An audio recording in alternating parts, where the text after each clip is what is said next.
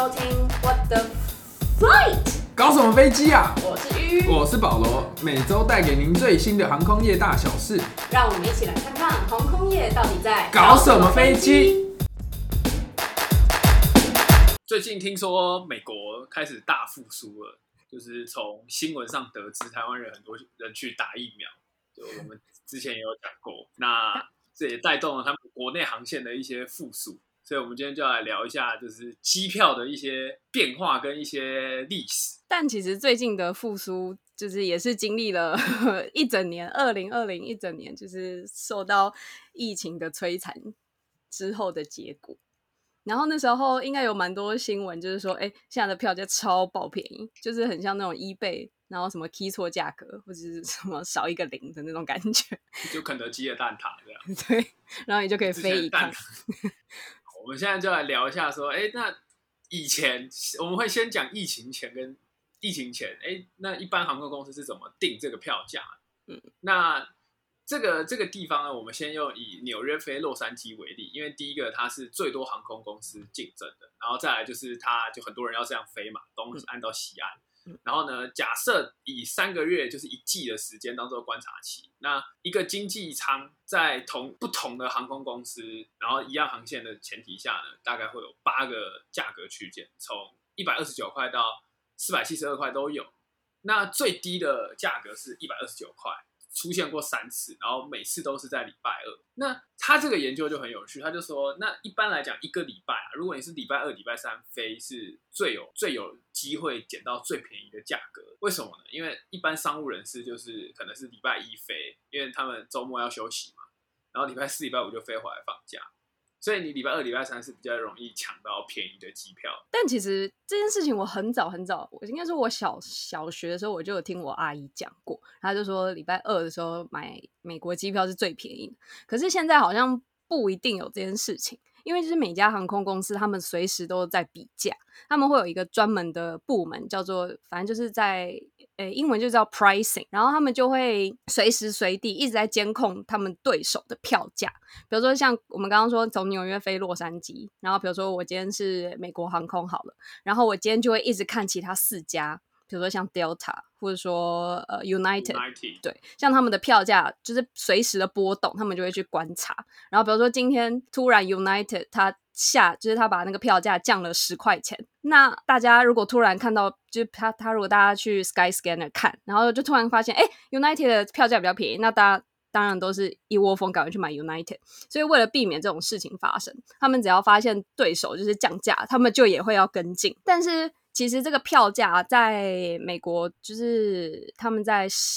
把机票就是上网卖的这件事情，就中间其实有很多很复杂的 系统。那他们这个系统呢，就有一个限制，就是说如果国美国的国内线一天最多只能改四次票价，然后国际线一天只能更新一次。所以，但是你看一天就是可以改四次票价，比如说你可能就是按照三餐买，或是再加一个宵夜，你有可能一天买了四张一模一样，就是同一个时间点飞同一个地方的票的机票，有可能票价就不一样。然后刚刚说去对，就是跟其他航空公司的这个价格叫做 price matching，就这个行为是这个。嗯，那这个这个行为呢，最主要就是希望说，呃，让消费者在选择航空公司的时候，是依据航空公司的名誉啊，跟它搭起来的舒适度啊，或者是你常搭哪一些，而不是因为票价。嗯那最低的正常价格，我们讲的正常价格的机票，就是说。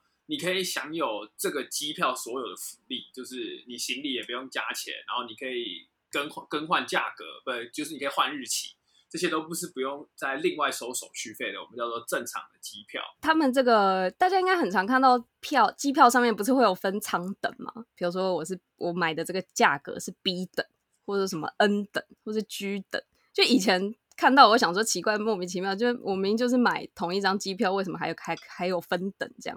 但其实这些分等就是是航空公司直接的竞争的，就是竞争出来的关系。然后呢，他们各级之间的浮动，就像刚刚讲的，是那些 pricing 的人，他们会随时在监控。但其实航空公司他们自己内部也会有一些预设立场，说哦，那我这一班飞机，我的 B 的这个区间价格就只有假设只有五张票。然后比如说是最便宜的，比如说像刚刚说一百二十九块最便宜的，我就只卖五张。我这个五张呢卖完之后，我就会跳到下一个等级，叫做 N 等。N 等就是在一二九再高一点点，就一百四十四块。所以它就是以此类推。然后，所以它这个全部等级的总机票加起来，就是那一班飞机的可以总共可以卖的座位数。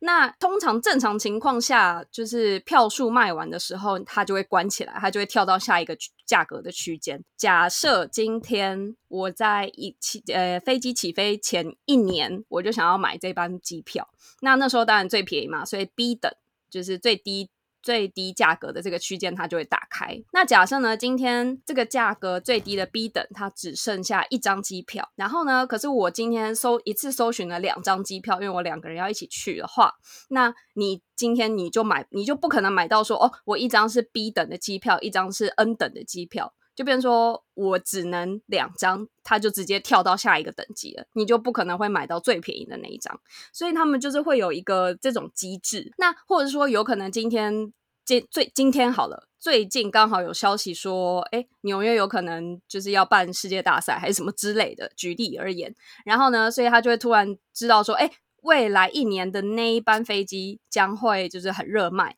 所以那那时候呢，可能最低等的，可能前三个到前五个机票价格，它的它就会直接被人工人工手动的关闭，直接从更高的票价起跳。但这当然就是比较特殊的情况，会是由人工手动去调配，不然一般的话，他们航空公司里面会有一个很复杂的机制，就是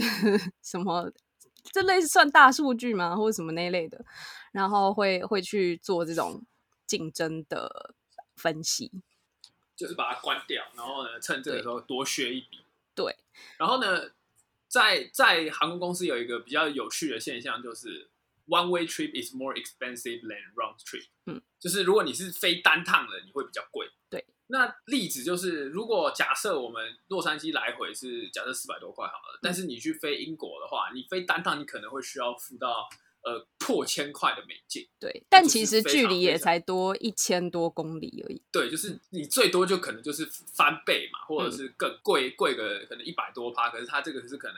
多了三四倍的价格，对，是非常非常多的。那其实最主要的一个原因就是，如果你是来回的话，那它可以确保说，它在未来的你回来的飞机上，你就有一席之地。对，但是如果你是买单程机票的话呢，你就没有这个一席之地的话呢，就很有可能说，哎，那你回来的那一趟飞机就就有少一个人的可能性。那对航空公司就是少一个位置的机会，这样。嗯，就除非刚好那边有人也是买从那边要回来，然后他也是买单程机票，这样才会刚好可以替补的感觉。但是如果我是航空公司，我一定两张都收比较贵啊，我能多赚我干嘛不多赚？哦，真的，而且因为那些人就是他就飞单趟，他就可能就飞这一趟，他就不会再飞了，所以。当然就是海靴啊。那如果那哎那那如果是留学生，你那时候留学是买单趟还是买来单趟啊？所以就那当然比较就很贵。对哦。但有些他们最近有一些就是回程是弹性的机票，就比如说你虽然还是买来回票，可是你回来的时间是可以改的。这种就是就有点像是环球机票那种感觉。哦，对对，随时可以。因为环球环球机票有两种嘛，一个是限时的，一个是限限距离，限距离可以飞。对，你就你可以多少距离，就是可以飞那么多距离，啊，你随便你飞，嗯，或者是你你你就是这一年内随便你飞，就大概是这种感觉。对，而且就算是来回票，你他呃航空公司他也会根据你在当地停留的时间的长短来看这个来回机票的票价大概要设多少。如果你是旅游客，在当地可能留停留个一个礼拜、两个礼拜，那可能你设定到的就你。呃，要买到的机票价格可能会比一般商务客只在当地停留一两天还要来的便宜，因为他们就会觉得说，哎，那你只在当地待那么短，那你一定是商务人士，所以就是可以被海削的人。所以要买就是买。哎，那我突然想到，我以前飞香港都是飞单趟，那难怪那个时候票价都会比一般的在 Sky Scanner、嗯是没有贵一呃点，都贵贵贵贵一点。嗯对，就是可能是这个原因啦。那我可能被当成商务人士了，你就是啊 谁会只去那边去去单趟啊？通常都会假设会回来啊。对啊，对啊，对好，所以以上这些解释就是航空公司他们的一个票价区隔机制。则呢，就是怎么运作的方法，就是其实非常的合理，然后也可以最大化航空公司的收入。那所以在航空公司内部的票价，就是管理票价的人，除了刚刚讲这个 pricing 的部门，另外就是一个叫做收入管理的部门。那他们其实就是负责监控说每一架飞机在起飞前的某个时间点，比如说一个月前或是两个月前，他们就会拿出来检视说，哎，那这一班就是飞机它的销售状况现在是如何？那那卖出的机票的分布大概又是多如何？比如说我今天可能最便宜的机票全部卖完了，但是最贵的商务舱可能没有人买，那这样我很有可能就是入不敷出嘛，就是没办法 cover 我这一班航班的成本。就我们之前讲的，大家都是赚商务舱的钱。所以那呃，这个 revenue management 他们的部门，他们就会开始去计算说有一个叫做 break even 的值，就代表说哦，那我应该要卖多少张机票才可以刚好是损益两平。他们就是尽量在维持，就是尽量在让每一班班机都可以达到这个点，才不会亏钱。那他们可能就是比如说计算出来说，哦，那其实我今天如果再卖两张便宜的机票，我就可以 cover 掉我所有的成本。那他可能就会去跟 pricing 那边讲，然后 pricing 可能就会用手动的方式去突然开了一个，比如说两张很便宜的机票的这种情时候。所以有时候就是也是靠运气啦，就你也不知道到底航空公司什么时候会就是要手动调整这件事情。就有买到就是赚到，不要当常态这样。对，那有时候就是有据说，不知道大家有没有听过这个理论？就比如说，你如果搜寻一般班机越多次，然后但是你都没有买，但那个价格就会越来越高。我是没有遇过哎、我我觉得这个可能我真的没敢。但这个听起来蛮合理吧？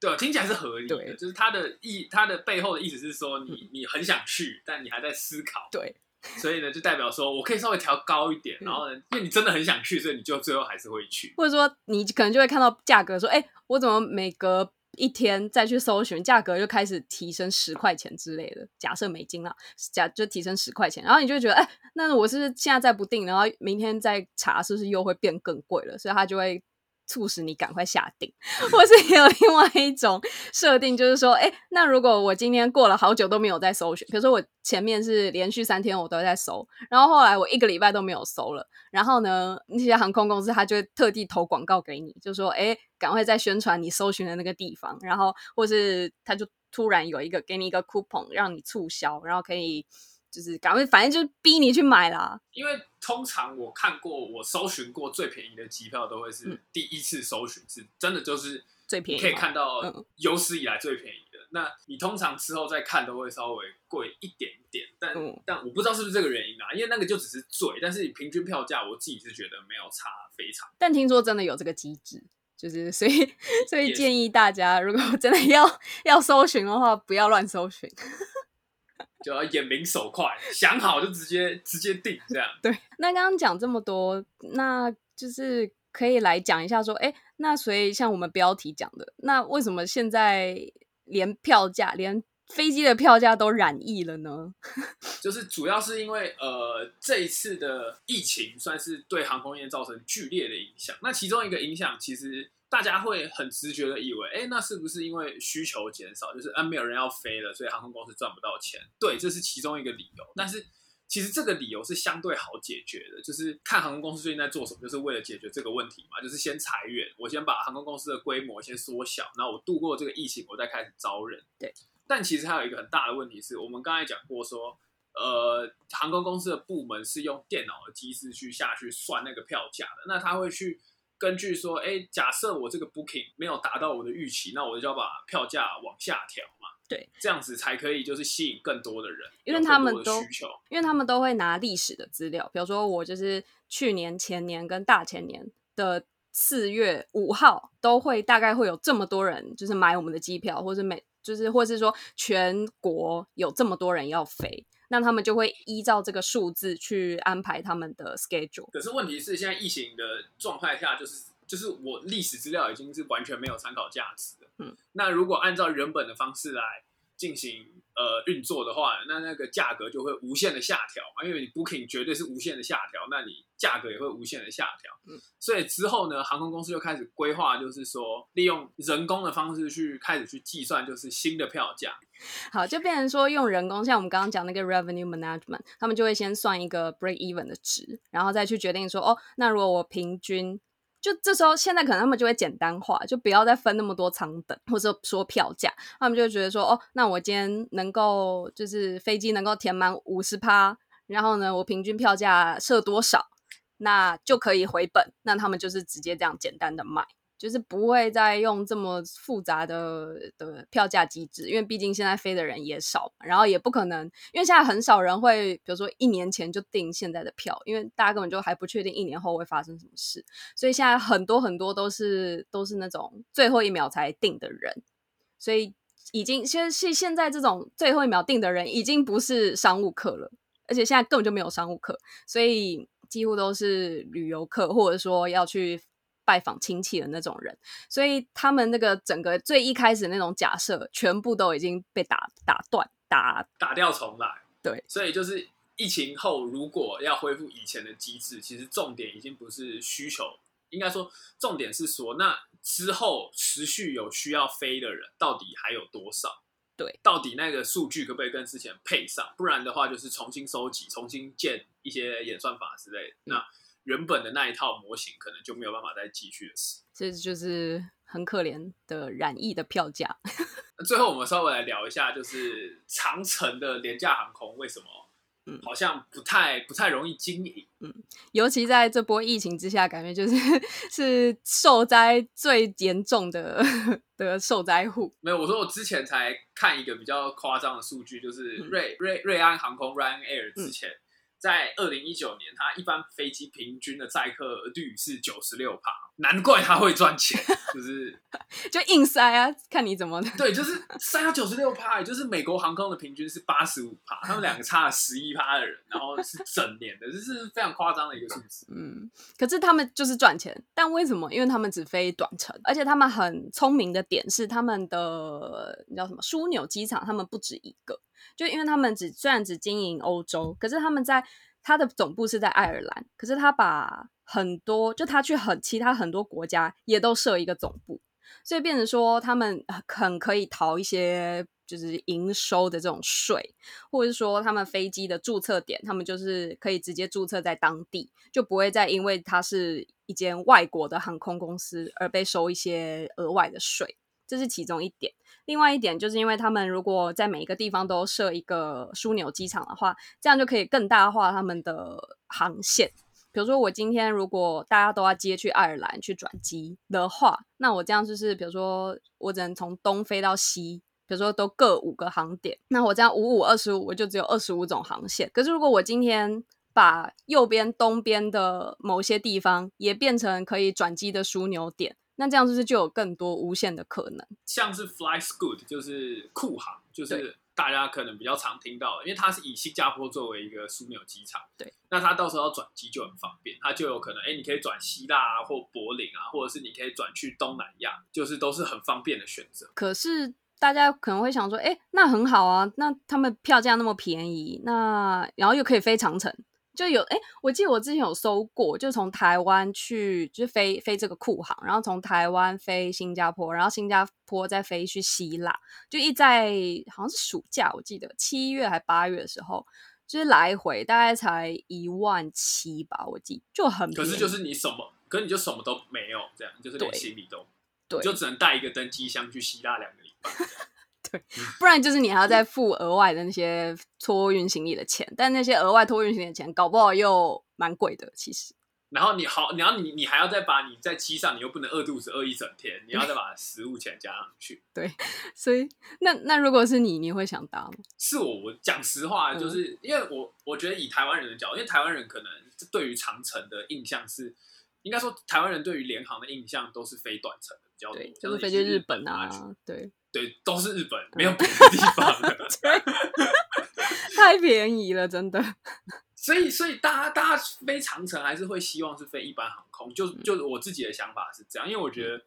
你加一加也差不多的话，那你干嘛不飞一般航空是全包式的，你还比较方便。所以我自己是完全对于长城我是完全不考虑的。嗯，而且想说短程去日本可能三四个小时，就是反正就忍一下，下机就可以狂吃了嘛，就觉得还好。就是你睡一下就没事了。可是如果你真的要飞什么八个小时，不行，我那时候去新加坡大概飞三四个小时，我觉得就可能是联航的一个极致了极限极限。对因为因为我那时候是转机又飞到巴厘岛，总共是八个多小时，可是我是飞半夜，我是从晚上十二点飞到早上六七点，所以我就所以就我就把它当成一个睡眠时间就好，顺便调时差。嗯，对，其实也没有时差，我忘记那时候是快的。哦对哦，但是，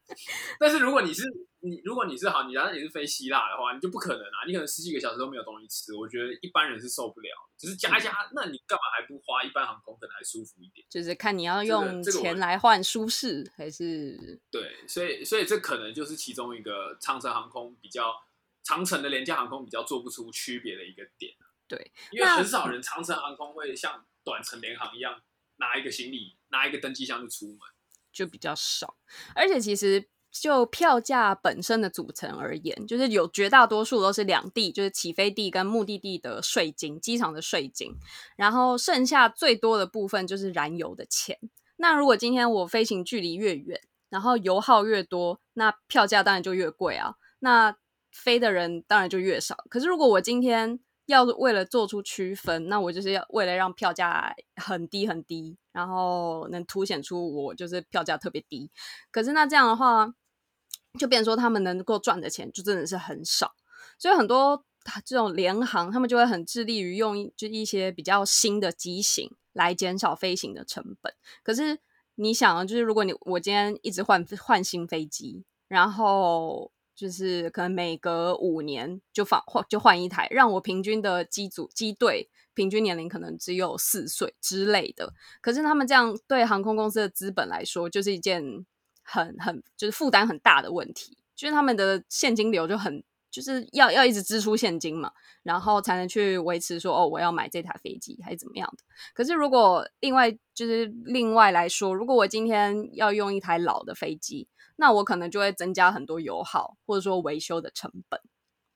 所以这就是有一个两难，就是说到底要不要因为不断新飞机减少油耗，然后但是增加我的资本支出，或是飞老一点的飞机，然后多一点油耗跟维修成本，但是我的资本很便宜。所以总之就是要让长城廉价赚钱的关键，就是现在不就是世界上唯一比较有在赚钱的长城廉价，就是 TUI。TUI 就是它算是以欧洲为为 base 的一间长城廉价航空公司。那它之所它主要是飞哪里？他就飞很多，他就是欧洲内部也有飞，然后但是有飞很多东，哎，叫什么？非洲或者是你知道什么？南美洲的航线，就是一些很冷门的航线。可是他们就会决定，他们就觉得说，大家会因为票价便宜，所以他们就特别去飞，而不是而他们的目标不是那种他觉得大家会想飞的那种地方。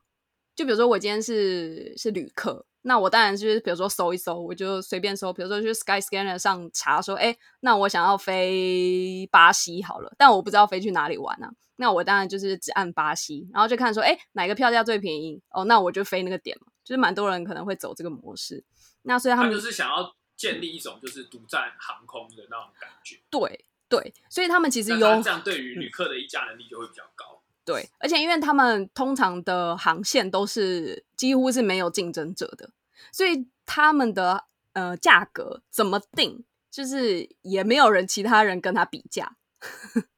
就他怎么定都是联航啦，对就是 你只要有的飞就是联航，我管你怎么定。对，所以有一些，所以他们就会尽量避开那种有竞争的，所以就是这也是蛮聪明的地方。所以我们才会没有听过这些这这家航空公司是很非常非常合理。但如果大家以后可能有兴趣要去非洲玩啊，或者说去南美洲玩，可以考虑去欧洲转机，然后转这种廉价的长城航空。好，如果我我我之后要去非洲出差，我再跟我公司建议一下，看看有没有机会搭到。哎、可是它还是廉价哎，你要当你要搭廉价吗？我公司出钱，我一定搭阿联酋啊，这很爽。那讲屁！好，这一周的节目就先到这里，好，我们下周见，拜拜，拜拜